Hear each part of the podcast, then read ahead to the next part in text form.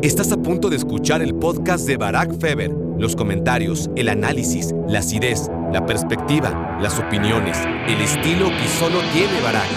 El tema es, Miguel Herrera está capacitado para dirigir a la sección mexicana porque ya lo hizo bien en un tiempo muy corto. No sé, ¿fue justo que Miguel Herrera perdiera el trabajo por lo que hizo?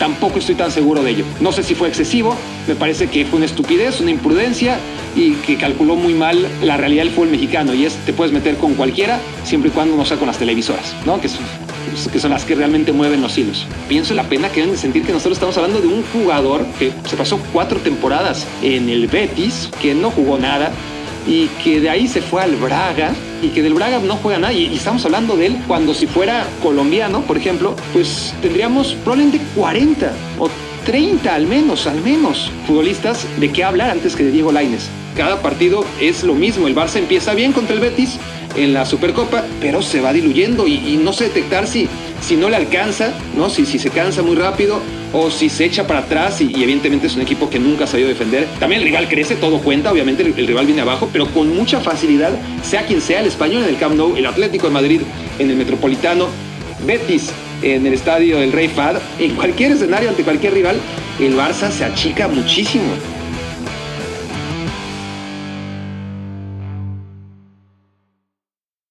Hola, hola, hola, bienvenidos a estos los estudios centrales en directo desde Avenida Siempre Viva, aquí en Me Quiero Volver Chango. Gracias por hacerme su cómplice para matar el tiempo. Vámonos con las reflexiones de hoy.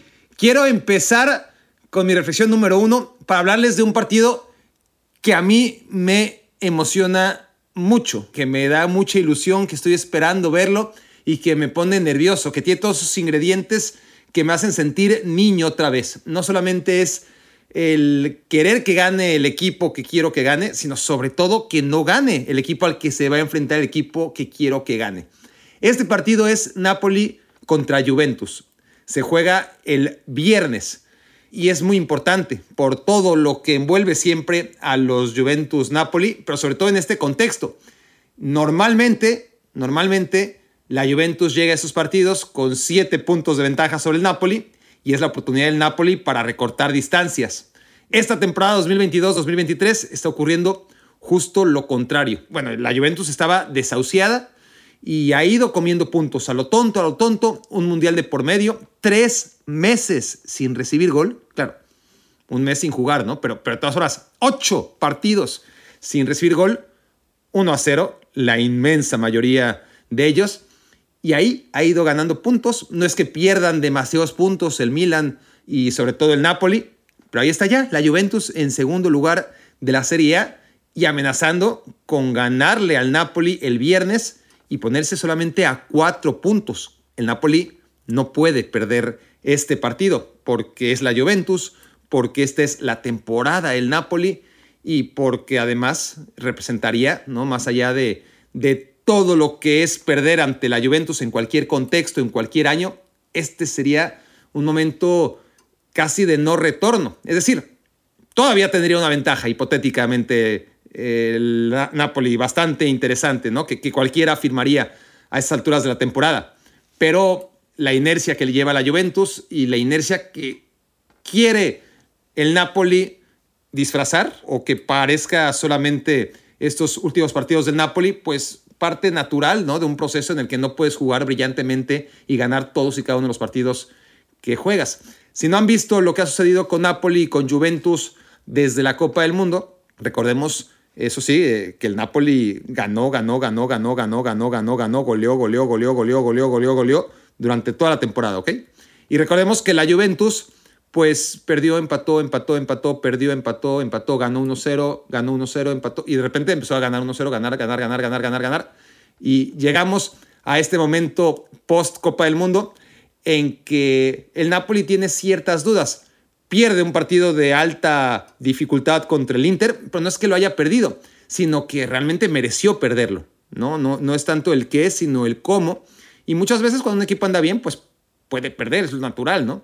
pero sí dio la sensación que el Inter siendo un gran equipo, pero de todas formas, eh, pues poniendo a prueba el verdadero nivel del Napoli post Copa del Mundo, una vez que perdió esa inercia fabulosa que, que traía antes del parón por el Mundial, pues sí dejó algunas dudas, ¿no? Porque la Juventus, por el contrario, pues ha seguido siendo la misma, ¿no? Después del parón volvió y jugando a, muy poco, que es a defenderse, estar ordenada, pero nada más, pues ha seguido, ¿no? Con su racha de ganar 1-0 cada partido. Entonces, llegamos a este encuentro en el que el Napoli ciertamente después de perder contra el Inter, tuvo un partido contra la Sampdoria, lo gana, lo gana bien, vuelve a dar ciertas sensaciones de, frescura, pero no es ese Napoli brillante, es un Kvaratskhelia que viene saliendo de lesión y que todavía no se ha desmelenado como solía al principio de, esta temporada.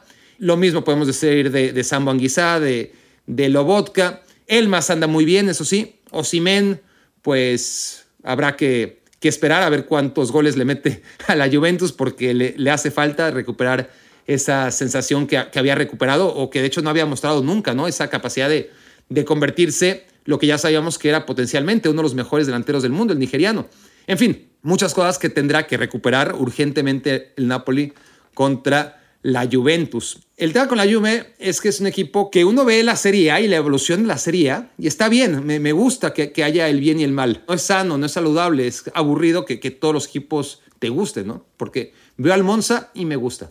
Veo a la Sampdoria y me gusta. Veo al Udinese y me gusta. Veo a la Lazio y me gusta. Me gusta el Inter y mucho me gusta y mucho el Napoli. La Atalanta increíblemente se ha ido al lado oscuro, pero me cae muy bien la Atalanta y, me gusta por esa capacidad de regenerarse, reinventarse y no casarse con una sola idea que ya mostró ser en un contexto con ciertos jugadores una idea extraordinaria y que llevó al Atalanta a niveles nunca antes alcanzados. Ahora el Atalanta es un equipo que tiene poca pelota, que juega al contragolpe, que especula, que es muy conservadora y que ha diseñado un plan, Gasperini, de acuerdo a, su plantel, a su nuevo plantel, a que muchos jugadores pues siguen ahí, pero ya no son lo que eran. Entonces se olvida de idealizar el pasado y tiene un nuevo plan que es mucho más conservador, menos atractivo para el espectador, pero igualmente rentable, que es al final de cuentas lo importante, ¿no? Los milagros que sigue haciendo Gasperini en la Atalanta. Con todo esto voy a que, que me gustan la mayoría de los equipos de la Serie una liga que, a mí no me gustaba mucho históricamente, porque era justo lo contrario. Para encontrar un equipo que me gustara, pues hasta hace no mucho el que me gustaba el Sassuolo, y ya, los demás realmente no me entretenía verlos.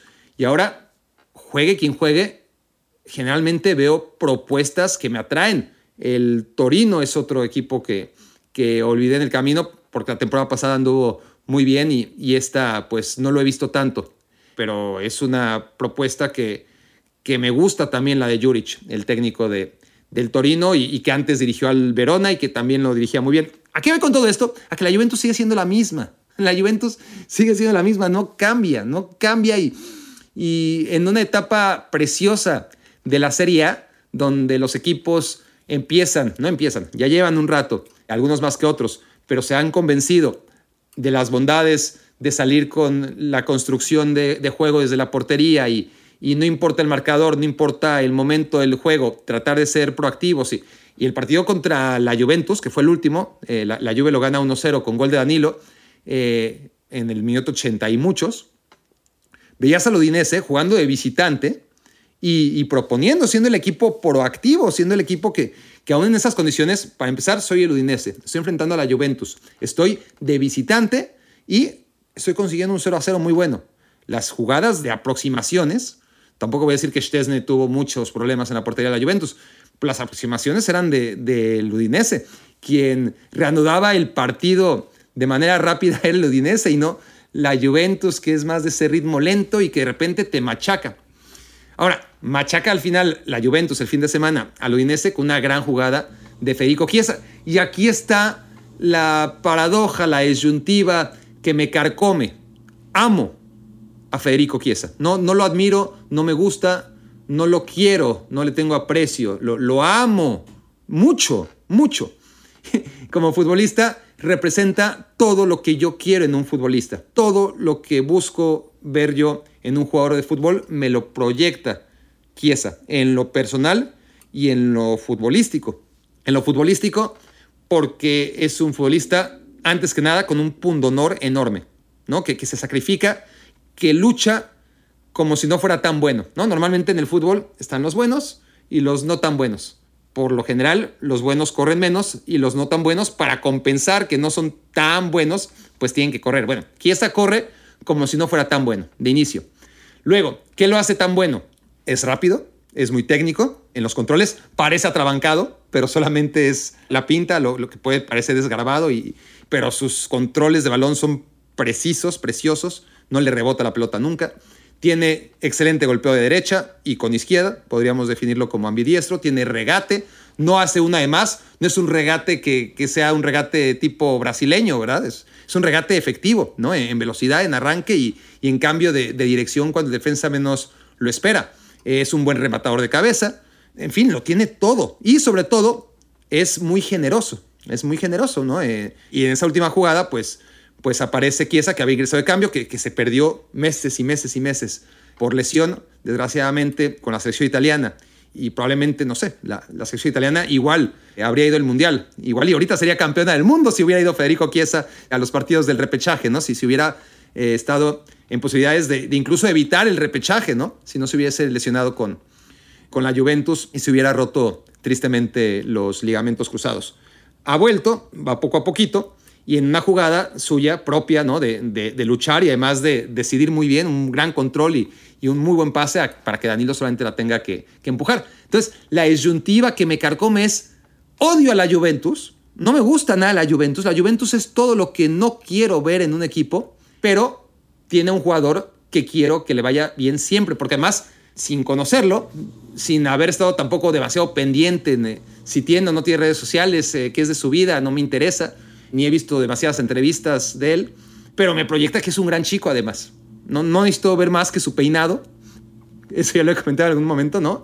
Para compararlo con los otros y darme cuenta, este chico está enfocado, este chico es un chico normal que juega al fútbol, que a diferencia de tantos otros, al ser hijo de un futbolista, de un futbolista importante como fue Enrico Chiesa, pues de todas formas tuvo el hambre necesaria para llegar a donde está, para ir en camino de superar a su padre, que, que ya fue un futbolista muy importante, y que no se va a perder en el camino. La gran mayoría de los hijos o no llegan o se pierden el camino muy rápido, ¿no? Eh, no tienen el hambre necesaria y esto es pues natural, lo tuvieron todo de niños, ¿no? Como Enrico Chiesa con su hijo Federico, ¿no? Que, que le dio todo. Entonces, Federico Chiesa es todo lo que yo quiero en un futbolista, pero en un contexto de un equipo que, a ver, ¿por qué lo alucino? Me tendría que dedicar una hora, literalmente. Hay un episodio viejito de Me quiero volver chango, en donde hablo de por qué se odia a la Juventus en Italia, porque la Juventus tiene una gran suerte Así como hay equipos a los que no se les valora demasiado porque están medio escondidos, ¿no? Eh, ¿Qué te hace esconderte en Italia? Bueno, en Italia, de cara al público en general, tiene dos hándicaps.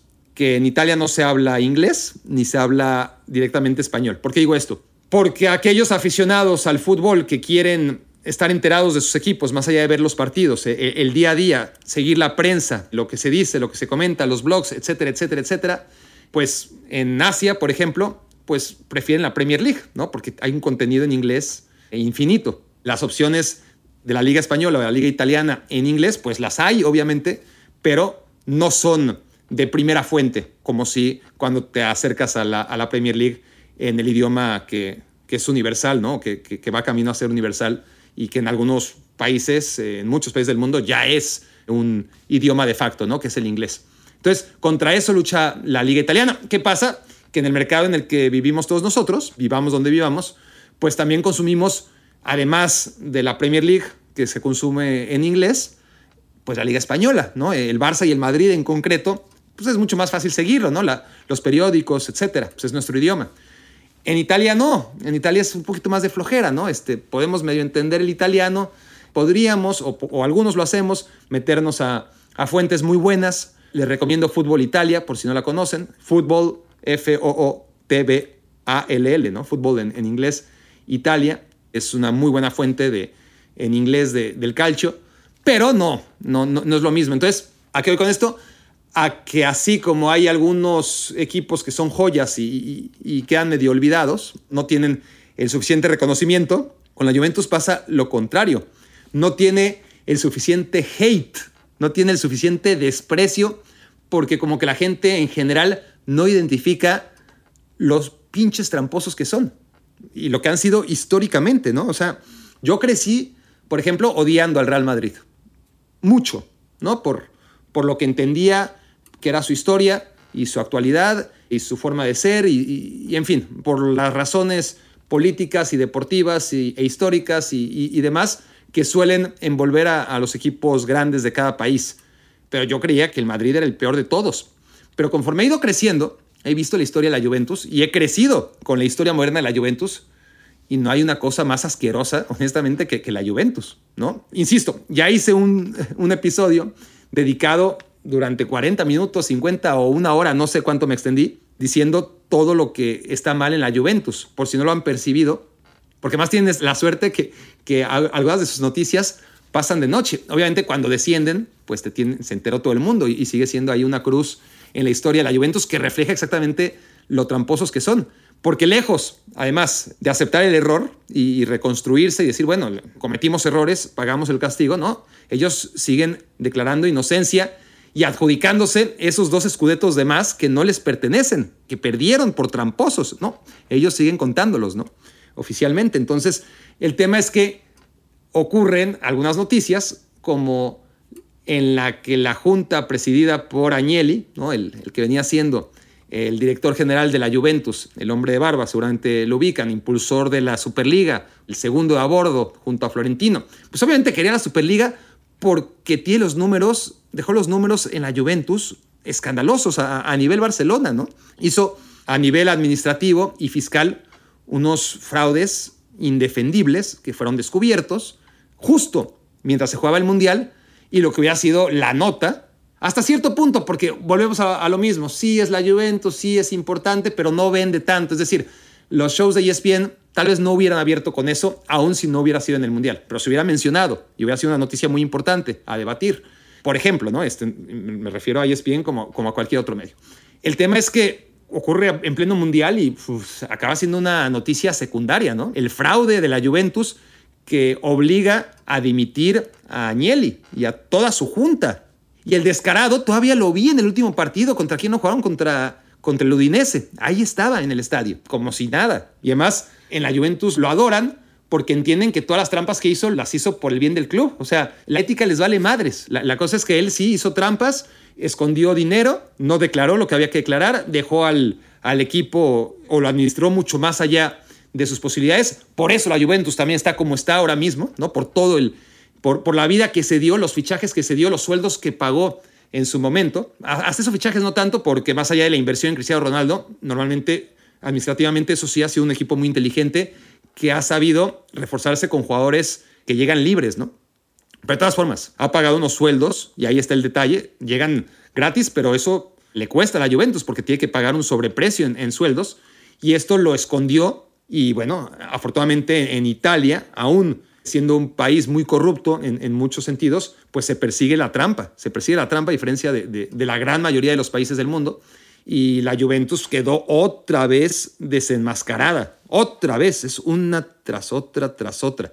Entonces, bueno, si están interesados en el tema de la Juventus, pues pueden ir cualquier día al stock, al almacén de, de capítulos anteriores de Me Quiero Volver Chango y descubrir porque creo yo que deberían cumplir, este, porque deberían compartir el odio que siento hacia la Juventus de Turín. Reflexión número dos. Voy a entrar, les indico de antemano a aquellos que no son mexicanos y que no están interesados en el fútbol mexicano, voy a hablar un poquito de fútbol mexicano. No no elijo eh, de qué hablar cada día. Es decir, yo hay cinco temas que van pasando a lo largo de la semana que me va interesando, me parece a mí interesante compartir mi opinión, independientemente de que sean mexicanos o, o no. Entiendo que la mayoría de ustedes sigue siendo mexicana. Respeto y agradezco mucho la paciencia de aquellos que no son mexicanos y de todas formas me escuchan. No se vayan o adelántenle si quieren 10, 15 minutos y, y nos escuchamos otra vez, quizás menos de, 15 minutos, digamos 10 para las dos siguientes reflexiones que tienen que ver con fútbol mexicano. Y una es que Diego Laines, Diego Laines se va a ir del Braga. No llegó nunca y ya se va del Braga. Y hablando de extranjeros, como muchos de, ustedes que, tienen a bien escuchar Me Quiero Volver Chango en diferentes partes del mundo, a mí me da mucha pena, ¿no? Eh, o sea, ver que, que el tema en, los medios mexicanos, pues es, es Diego Laines. Entonces, me imagino la reacción en, en Argentina o en Brasil, ¿no? En, países como, como en Colombia, ¿no? La, pena que debe dar, o sea, con la gran cantidad de futbolistas, independientemente de los problemas que tenga su selección, la cantidad de futbolistas de primer nivel que juegan en los equipos de primer nivel de, Europa, ¿no? Uruguayos, colombianos, brasileños y argentinos. La pena que deben de sentir, de escucharme a mí y a, mis compañeros, ¿no? porque más, claro, los medios en español latinoamericanos, pues al haber tantos millones de, mexicanos, pues medios internacionales como ESPN están muy enfocados en el fútbol mexicano y es natural, ¿no? ¿Cuántos millones de mexicanos hay? Y cuántos millones, aunque son bastantes, de venezolanos, de colombianos, de paraguayos mucho menos, de uruguayos aún menos, pero concentrándonos en la parte alta del continente, pues la verdad es que el mercado en el que se enfoca la información de cadenas como la que pertenezco, pues está muy enfocada en el fútbol mexicano. Y el tema es que pienso la pena que deben de sentir que nosotros estamos hablando de un jugador que lleva cuatro años, o que se pasó cuatro temporadas en el Betis, un equipo de media tabla baja, que a veces es media tabla alta, como en los últimos tiempos, de España, que no jugó nada y que de ahí se fue al Braga y que del Braga no juega nada. Y, estamos hablando de él cuando si fuera colombiano, por ejemplo, pues tendríamos probablemente 40 o 30 al menos, al menos. Estoy yendo muy abajo. Futbolistas de qué hablar antes que de Diego Laines. Pero no, tenemos que hablar de Diego Laines pues porque es el futbolista en el que nosotros pensábamos que podíamos basar ciertas partes de nuestras esperanzas de cara a la Copa del Mundo de 2026. Estoy hablando de, lo que pensábamos cuando se anuncia ¿no? que México iba a ser una de las organizadoras, que iba a tener un pedacito de Copa del Mundo de 2026. Y hablamos de Diego Laines cuando realmente no deberíamos de hablar de Diego Laines. ojalá hubiera 40 futbolistas por encima de Diego Laines para no tener que hablar de Laines, ¿no? Entonces, creo que el tema es importante porque refleja muchas cosas, ¿no? Eh, el que Diego Laines no pueda asentarse en el fútbol europeo tiene muchos motivos, pero lo primero que hay que decir es que refleja, retrata lo sobrevalorado que está el futbolista mexicano en general. Como un chico que no hizo nada, pero nada en el Betis, pues yo oía a, compañeros decir, no, es que ir al Braga es dar un paso atrás en su carrera. Pues, ¿Qué estás diciendo? O sea, ¿qué estás diciendo? O sea, ¿a dónde quieres que llegue después de que no jugó ni siquiera en el Betis, no jugó nunca con cuatro, con cinco técnicos distintos. Y llegó al Braga y pasó lo mismo, ya son seis. Y el Braga, pues es un equipo de una liga menor, pero competitiva, que tiene a extraordinarios equipos, como el Benfica, como el Porto, un equipo que a veces está mejor, a veces peor, pero que tiene un potencial muy alto, como el Sporting de Lisboa, y el Braga, que siempre es cuarto. ¿no? Hay, hay una gran diferencia entre sí los equipitos que juegan del quinto para abajo y el Braga el Braga es un equipo que tiene buenos futbolistas, que los vende y que muchas de las grandes ventas del Benfica o del Porto o del Sporting han pasado previamente por el Braga. Entonces, no iba a tener fácil la competencia ahí Diego Lainez y no la tuvo. No, no jugó nada tampoco. No es que jugaba a veces. ¿no? Lo probaron un ratito y no le alcanzó. ¿no? No, al futbolista mexicano, antes de competir contra los rivales, de probar si le alcanza competir en el fútbol europeo, es que el tema es que no le alcanza ni para competir con sus compañeros, que es el primer filtro, ¿no? Llegas a Europa, compites contra futbolistas, así sea en un equipo como el Betis o el Braga, que vienen de distintas partes del mundo y con un hambre y con una formación, pues generalmente superior a la del futbolista mexicano. Y así, una historia tras otra, hasta enfocarnos en, en este tema de, de Diego Laines, ¿no? Cómo se sobrevalora al futbolista mexicano en general, desde los medios mexicanos y la afición, y cómo se menosprecia ¿no? a, tantos equipos como el Braga, que es un muy buen equipo y que habría sido bueno para Diego Lainez poder triunfar en el, en el Braga. Habría sido excelente, ¿no? Entonces, no lo logró ni cerca y entonces estamos con un chico que, que no encuentra lugar, que tiene calidad, sin duda tiene calidad, pero que no, no lo ha logrado canalizar para tener minutos en equipos de, segundo pelo, ¿no? Y que ahora tiene dos opciones, o, buscarse un equipo de tercer pelo o regresar a la Liga Mexicana. Un argumento que yo quiero rebatir aquí, que, escucho mucho, es que el problema fue que Diego Laines no se fue al Ajax. Tenía la posibilidad de chico, eh, para empezar en el América, jugó muy poco, no lo suficiente, realmente no es que hubiese tenido muchos años o, muchos partidos o muchos goles y asistencias en el América, en realidad alternaba suplencias con titularidades, pero era una joya, ¿no? Una, joya por pulir. Entonces, hay una opinión generalizada que Diego Lainez debió haber sido el Ajax, que en el Ajax hubiera triunfado, que en el Ajax pues le hubiera ido como a los futbolistas mexicanos en, en Países Bajos, que generalmente les va bien. Y yo no sé, no creo, no creo, no lo sabemos nunca, ¿no? Es, es hablar de manera hipotética a algo que ya no pasó. Pero no, es que la competencia, lo que no ha podido hacer Diego Lainez ha sido competir, ¿no? Dentro de, de su club. Y si en un equipo hay competencia interna, ese es el Ajax, ¿no? Porque tienes a la generación de 2008 y, muchos chicos son muy buenos, pero luego ya viene la del 2009 y el año siguiente ya viene la del 2010.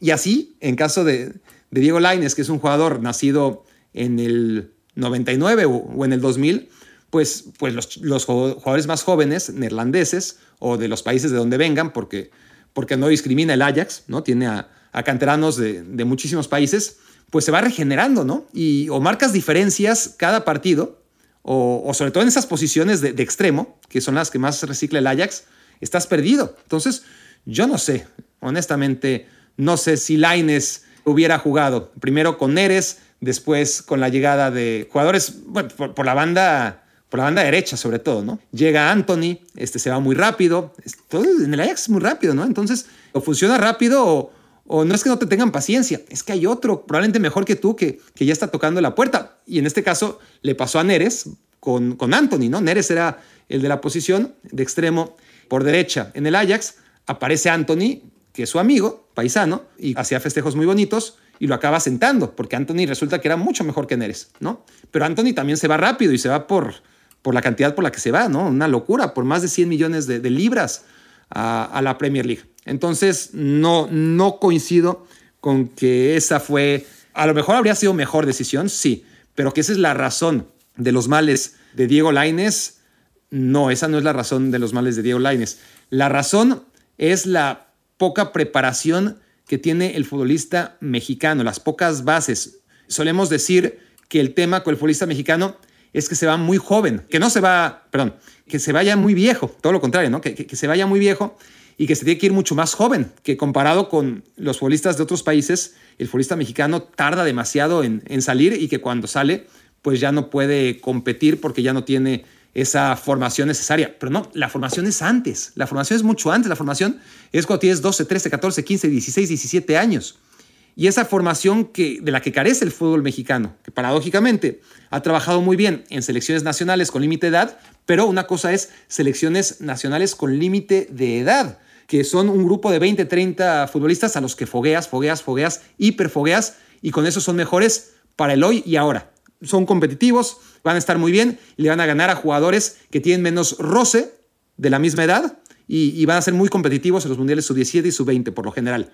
Más sub-17 que sub-20. Pero bueno, México ha demostrado en los últimos casi 20 años ser un equipo muy respetable en general en selecciones con límite de edad, pero no es porque trabaje bien la cantera, es porque trabaja bien a esos grupos de futbolistas que, que va seleccionando, 30, 40 y, y, cuando los enfrentas contra otros futbolistas de, la misma edad, de otras selecciones, con menos fogueo, pero que están preparando futbolistas, no están haciendo campeones de torneos sub-17, sub-20. Eso podría ser una consecuencia de una buena preparación, pero el objetivo no es ese, el objetivo es preparar futbolistas a largo plazo. Entonces, si agarramos selecciones sub-17, sub-20 de México contra las que se ha enfrentado y pudiésemos hacer una reunión cuando esos chicos que, mexicanos que le ganaron a los chicos de cualquier país en categoría sub-17, pues luego los ves en categoría, no sé, abierta, ¿no? Ya a los 25 años, pues lo normal sería que México encontrara futbolistas que ya ni siquiera están en el radar, ¿no? Y eso pasa en todos lados, pero sobre todo en México porque no forma bien a futbolistas. No, no hay que confundir ese concepto de, ah, no, es que sí está formando bien futbolistas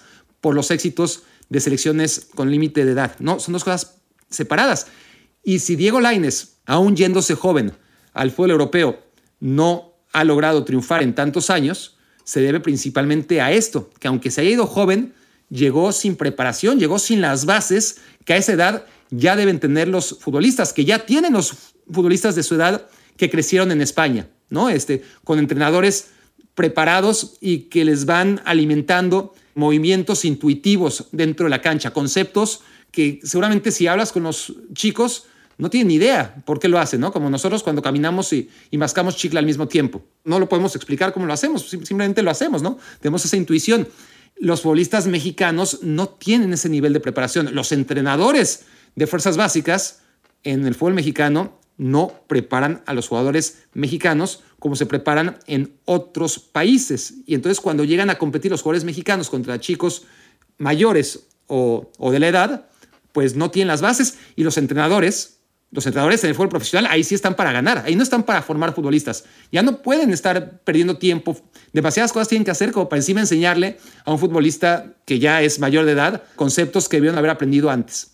Ese, ese es el tema precisamente que aqueja a Diego Laines. ¿Y por qué hablo de Diego Laines? Pues por eso, ¿no? Porque es el retrato de lo que queríamos que fuera la selección mexicana cuando veíamos el 2026 muy lejano, ¿no? El proyecto México 2026 bueno, el proyecto México 2026 estaba liderado, porque además Diego Laines fue simbólicamente el que presentó la cara de México ¿no? en, la candidatura. Alfonso Davis fue la canadiense, por los Estados Unidos creo que fue una chica, la verdad es que no me acuerdo. Pero el tema es que este, Diego Laines era como el Alfonso Davis mexicano, ¿no? Y mira dónde está Alfonso Davis y dónde está Diego Laines. Es, es, es muy doloroso.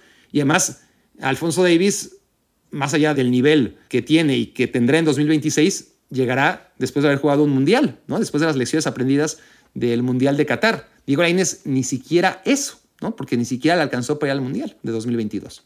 Y ahora pues hay que recuperarlo, ¿no? De alguna manera. ¿Y qué sigue? Es decir, ya el Betis se supone que iba a ser un trampolín. De hecho, esa era la idea del Betis, más allá de, nosotros mismos y del propio Laines. El Betis compró a Laines y lo compró muy caro pensando que era una buena inversión, ¿sí? Para ganar partidos, pero sobre todo para que como consecuencia fuera un activo que pudiese revender con los años y, y ganar, ¿no?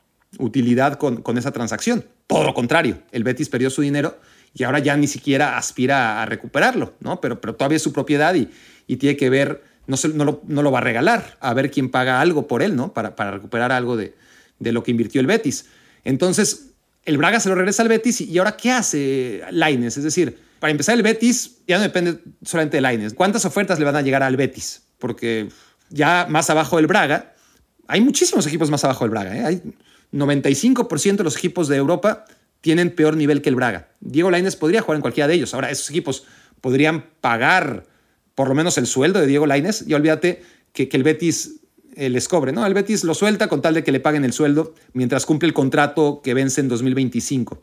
El único camino parece el volver a la Liga Mexicana, ¿no? La, la Liga MX parece el, el único camino viable donde todavía está cotizado. El tema es que es un camino de no retorno, ¿no? No es un camino que haya probado históricamente ser bueno. No la armé en Europa, regreso a la Liga MX, me asiento, maduro y vuelvo a intentarlo. No, no ha pasado. Y podría ser la excepción. Tampoco porque nunca ha pasado, vamos a cerrarnos ante las posibilidades de que no pase por primera vez. Así es el mundo, así progresa, ¿no? Siempre hay una primera vez y hay alguien que lo logra antes que nadie y se convierte en el ejemplo. Pero ahora no hay un ejemplo como para decir, mira, tal jugador regresó y volvió. No sé, hay tantos, pero Pablo Barrera, Javier Aquino, etcétera, etcétera. Los que volvieron fue porque ya este, eran figuras contrastadas, ¿no? Como Rafa Márquez, como recientemente Memo Ochoa y, es distinto, ¿no? Volvieron y tuvieron otra oportunidad, el último cigarrito y, se lo fumaron.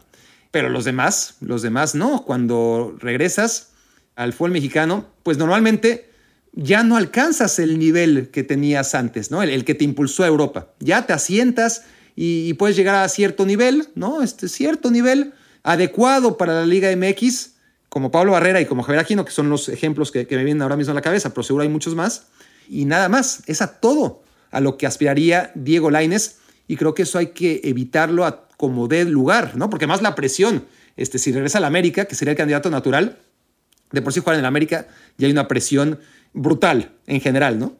Y encima hacerlo como el fracasado que fue y, regresó y, y, sería una prueba de carácter, sí, pero evidentemente sería muy hostil, muy hostil tanto la prensa como la afición de los rivales e incluso darle dos o tres partidos a Laines en los que no responda y la propia afición americanista, ¿no? Entonces, no sé, es un tema que tiene muy difícil solución para Diego Laines. Ahora, hablando de selección mexicana, aquellos que le adelantaron 10 minutos y les dije que no más, adelántenle otros 10 minutos porque, porque voy a hablar ahora de Miguel Herrera.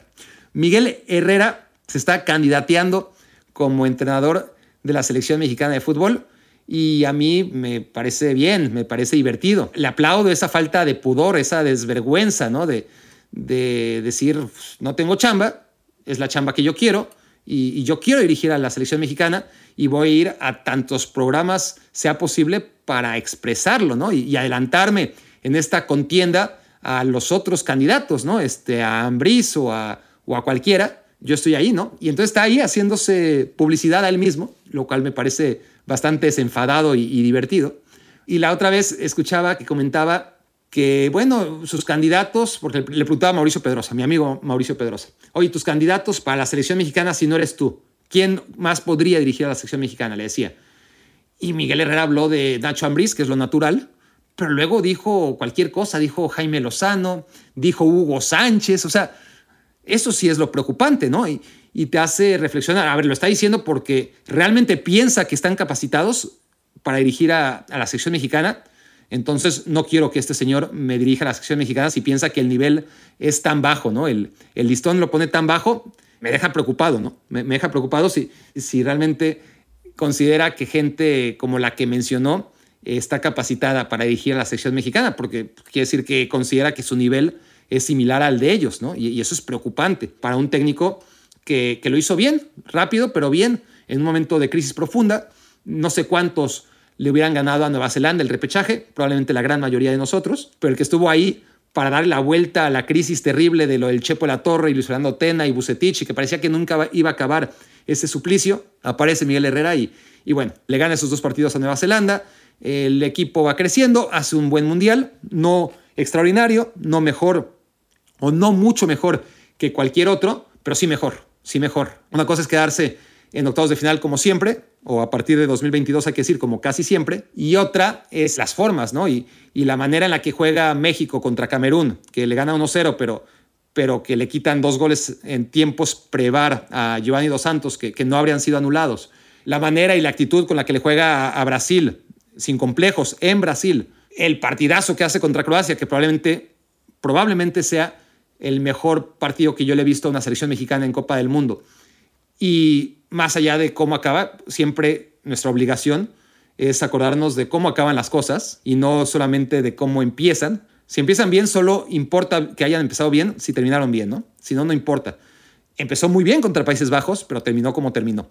Pero bueno, al final, si somos estrictos y, y más allá de las sensaciones que, que podemos debatir y comparar esta selección con la del 98, Estoy hablando de la selección de 2014, ¿no? Con el 98 o con la de 2006. Tampoco hay demasiado con qué comparar a nivel sensaciones de juego, ¿no? Que, realmente ilusionar a ver a un equipo. Porque en 2002, en 2010, en 2018 también la selección llegó a octavos de final, pero no transmitía lo que sí transmitió el equipo de Herrera o el de la Volpe o incluso el de la Puente. Pero ese es otro debate. Si nos vamos a los números, la selección mexicana en Brasil 2014 quedó décima y eso es algo que no ha logrado nunca, quedar entre los 10 primeros, salvo en México 86 y en México 70. Ahora, el tema es, Miguel Herrera está capacitado para dirigir a la selección mexicana porque ya lo hizo bien en un tiempo muy corto. No sé, ¿fue justo que Miguel Herrera perdiera el trabajo por lo que hizo? Tampoco estoy tan seguro de ello. No sé si fue excesivo, me parece que fue una estupidez, una imprudencia y que calculó muy mal la realidad del fútbol mexicano. Y es, te puedes meter con cualquiera, siempre y cuando no sea con las televisoras, ¿no? que, son, que son las que realmente mueven los hilos. Entonces ese ya es otro debate. Eh, la realidad es que Miguel Herrera dejó a la selección desde 2015. Han pasado ocho años. ¿Y qué ha cambiado en Miguel Herrera? O sea, ¿en qué ha mejorado Miguel Herrera para pensar, bueno, ya pasaron ocho años, vuelve a ser el candidato ideal para la selección, como en un momento de emergencia absoluta fue, sin duda, en 2014, ¿no? Bueno, hay dos temas con, con Miguel Herrera. Ha crecido como persona, como individuo, su inteligencia emocional ha madurado. Yo creo que no. Recordemos cómo sale el América, por qué sale el América y el lío en el que se metió ahí eh, en un partido amistoso de Conca Champions o de cualquier cosa de esas que juegan todo el tiempo equipos de la MLS con los de la Liga MX. Bueno, en uno de esos partidos ya hasta tengo borroso el recuerdo, pero, pero al final Miguel Herrera es separado del América precisamente por otra vez no saber controlarse, ¿no? Ese, ese manejo. Eh, dice Miguel que ahora está con un coach. Digo, puta madre. Híjole, ¿no? Con que no sea el del chicharito, ya, ya vamos de, de ganada, ¿no? Este, ya, vamos ganando, ¿no? No, no, supongo que no será Dreyfus, ya, ya lo habría dado a conocer, pero cualquiera de esos charlatanes, pues espero que, que Miguel Herrera no esté, bueno, no importa, el, Miguel Herrera le sobra dinero, ¿no? Estará enriqueciendo a algún charlatano, ¿no? Igual es un profesional, un coach de vida que realmente le está sirviendo, si es verdad que, pero para mí Miguel Herrera no está haciendo nada de eso, ¿no? está diciendo que va con un coach de vida como para decir, mira, estoy cambiando. Todo tiene que empezar por él mismo, ¿no? No sé si está yendo o no está yendo a terapia, no sé si este coach de vida existe o no existe, no sé si es un charlatán o no, lo que sí sé es que si Miguel Herrera solamente está utilizándolo como para envolver su candidatura y decir, mira, ya estoy bien cubierto en esta parte personal y, y de manejo de ira, pues entonces no es buena idea. Es algo que tiene que nacer de él, no de los objetivos que quiere cumplir y lo que necesita para cumplir sus objetivos, sino lo que necesita para mejorar. Para mí no ha mejorado en ese sentido, esa es mi sensación. Y luego, como entrenador, pues después de, de liderar a México en la Copa del Mundo, pues lo hizo en Cholos bien, la verdad es que lo hizo bastante bien. Fue dos veces líder general. Fue al América, lo hizo bien otra vez, es decir, impecable en general, ¿no? Este, a, nivel éxitos, los de Miguel Herrera en una liga tan compleja como la Liga MX. Pero después va a Tigres. Y en Tigres, con la sombra de, de Tuca Ferretti y con lo que se sabe que puede ganar ese equipo, pues lo administró mal, no acabó bien. Entonces, si ahora mismo Miguel Herrera pudiese llegar con la carta de presentación de, mira, hice campeón a Tigres, candidato número uno, ¿no? Si por vos dijera, bueno, no fue campeón, pero miren qué bien jugaba. No, Tigres no jugaba a nada, no jugaba a ni madres, ¿no? Entonces, tampoco le queda eso. Bueno, pero salí muy bien de Tigres, ¿eh? ¿no? Hice muchos amigos. No, salió mal de Tigres. Está claro que, que no hizo química con el plantel que durante tantos años dirigió el Tuca Ferretti y, que Miguel Herrera, que se ha caracterizado siempre por tener ese muy buen manejo de grupo, pues en Tigres no lo tuvo. Entonces, su última experiencia tampoco lleva a catapultarlo y a decirnos, bueno, Miguel Herrera, a diferencia del Miguel Herrera de 2015, pues ahora ganó esto, esto, esto y ha cambiado como persona. No, no, no. Entonces, para mí, el, tema de quién debe dirigir a la sección nacional está muy claro, creo que ya lo dije aquí en algún momento, tiene que ser Guillermo Almada. ¿Por qué? Pues no solo porque ganó el título, al contrario, eso sería lo último por lo que lo diría, sino por el modelo de juego que creo que es coherente a las capacidades de los futbolistas mexicanos a los que estaría dirigiendo, ¿no? No suele tener figuras ni en el Santos ni en el Pachuca. Sí, tiene futbolistas goleadores como Ibáñez, eh, ¿no? Este, que no va a contar con ellos en selección mexicana. Pero bueno, sus métodos de trabajo, sus éxitos también, sus años en México, le hacen que deba dirigir a la sección mexicana como candidato número uno, como candidato número dos y como candidato número tres, en mi opinión. Escuchaba a Miguel Herrera decir, bueno, ¿no? Eh, cuando decía, no, pues puede ser eh, Jimmy Lozano o puede ser Hugo Sánchez, pero lo importante es que sea mexicano. No, ni madres, ni madres, ¿por qué? ¿Por qué? ¿No? Es decir, creo que México ya probó y por un asunto de alternancia sí sería saludable tener un técnico nacido en México si existiera, ¿no? Después de cuatro años con Juan Carlos Osorio, cuatro años con el Tata Martino. Por mera alternancia estaría bien un mexicano.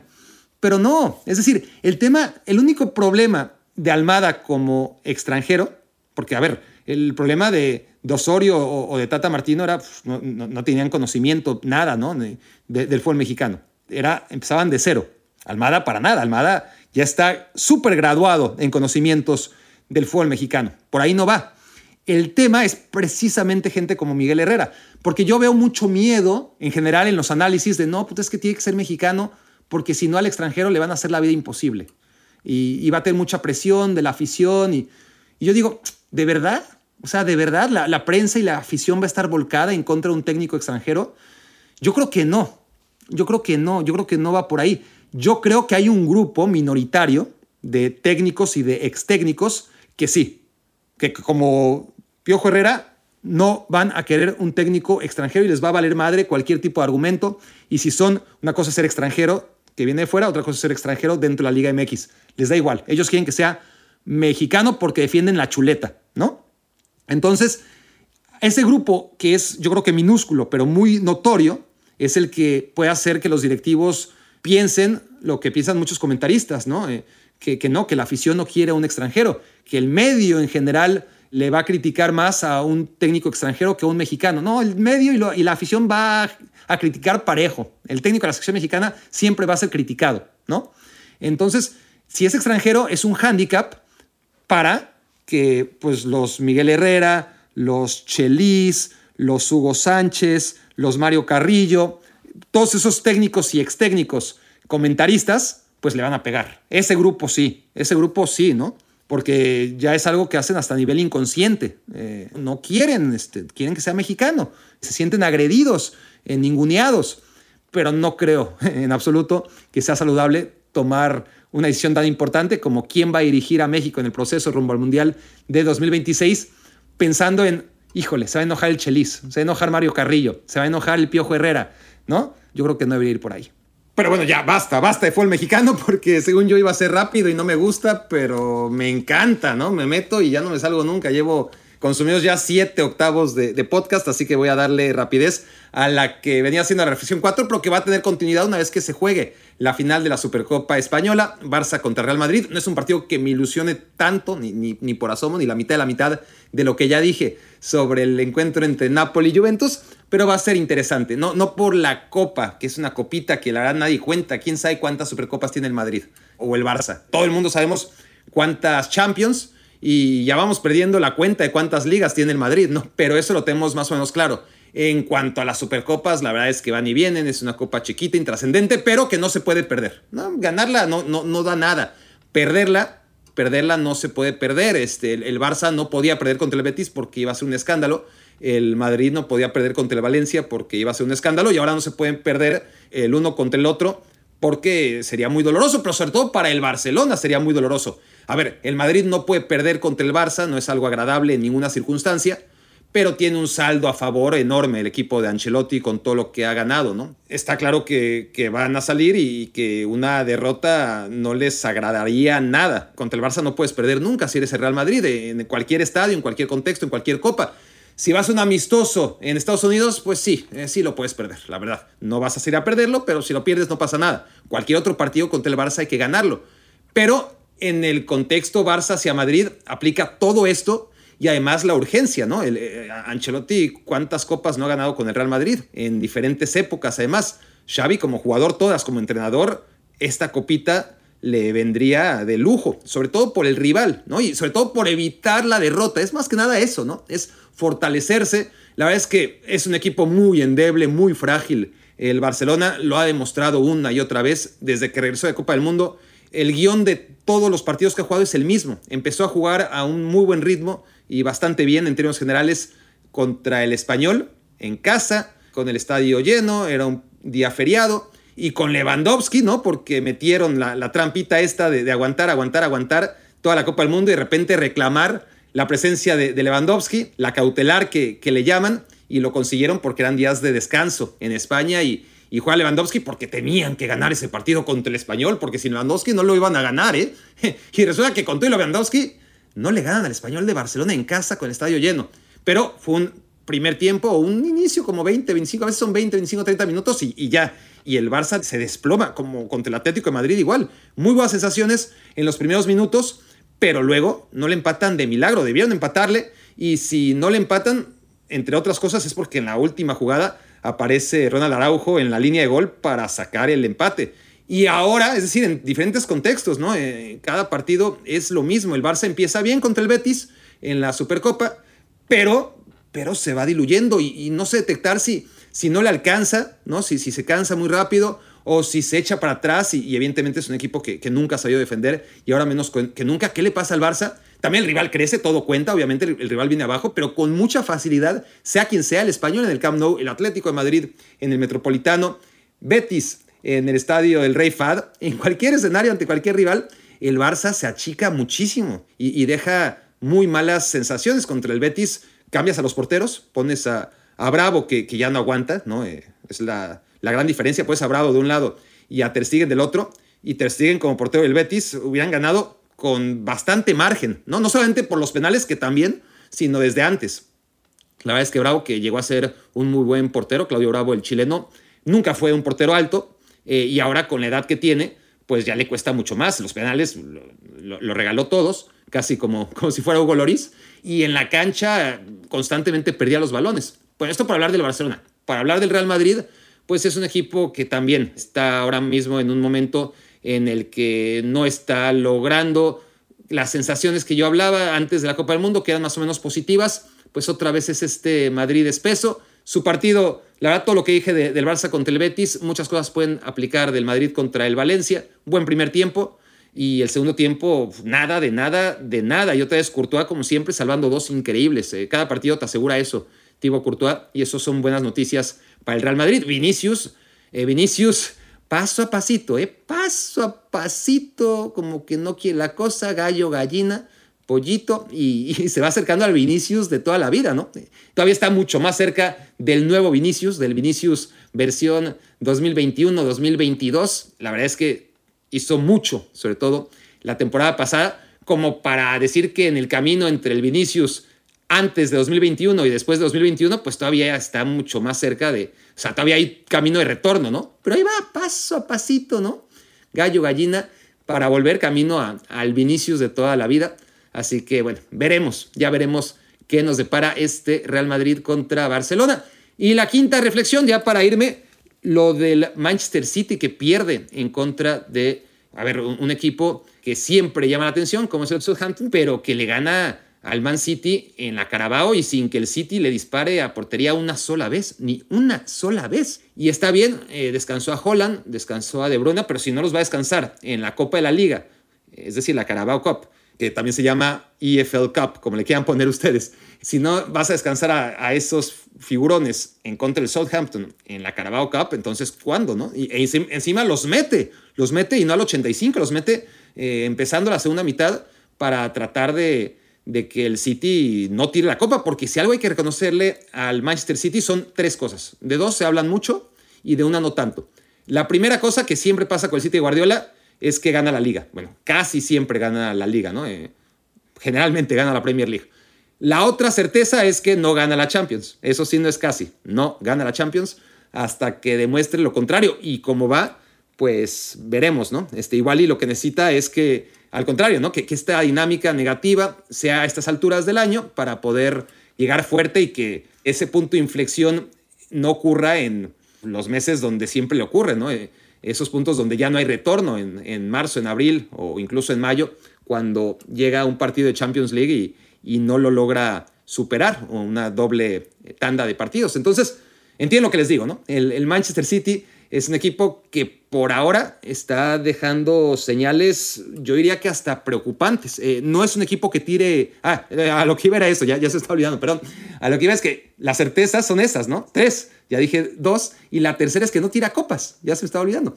La tercera es que las Carabao Cup las había ganado prácticamente todas hasta el año pasado, que, que se la lleva el Liverpool ganándole la final al Chelsea pero generalmente gana esta copa y, seguramente le duele y, bastante a, Guardiola no poderla haber ganado y, haber caído ante el Southampton. Ojo con el calendario que se le viene al Man City, ¿eh? por si no lo tienen claro, son meses o semanas más bien de prueba antes de retomar la Champions League que van a poner a prueba totalmente al City. De inicio, visitar al Manchester United. Después, reciben al Tottenham Hotspur. De ahí, ahí sí, tranquilito, el Wolverhampton de Lopetegui. Bueno, dos de tres. Pero atención, después FA Cup contra el Arsenal. De ahí, otro partido contra el Tottenham, pero ahora en campo de los Spurs. Luego contra el Aston Villa, otro partido sencillo, pero luego contra el Arsenal en el Emirates. Uf, lo que es, ¿no? De, de los próximos ocho partidos, seis son durísimos y van a marcar para mí la trayectoria del, en la Premier League, por lo menos del Man City. Todavía resta por ver que haga el Newcastle, que no hay que descartarlo, pero debe ser una, una lucha entre dos. Y si el Arsenal no afloja y el Man City pues sigue con esta dinámica, sobre todo con este calendario, pues para mí estos son los partidos que van a determinar si el Man City sigue siendo favorito para ganar la Premier League a pesar de la diferencia de puntos que tiene con el Arsenal o si el Arsenal logra poner ahora sí una distancia que sea muy difícil de salvar para el Manchester City. Van a ser semanas apasionantes y las vamos a vivir aquí todos juntos a través de Me Quiero Volver Chango. Muchas gracias por haberme hecho su cómplice para matar el tiempo. Escuchaste el podcast de Barack Feber. Toda la información de los deportes con un toque de Barack.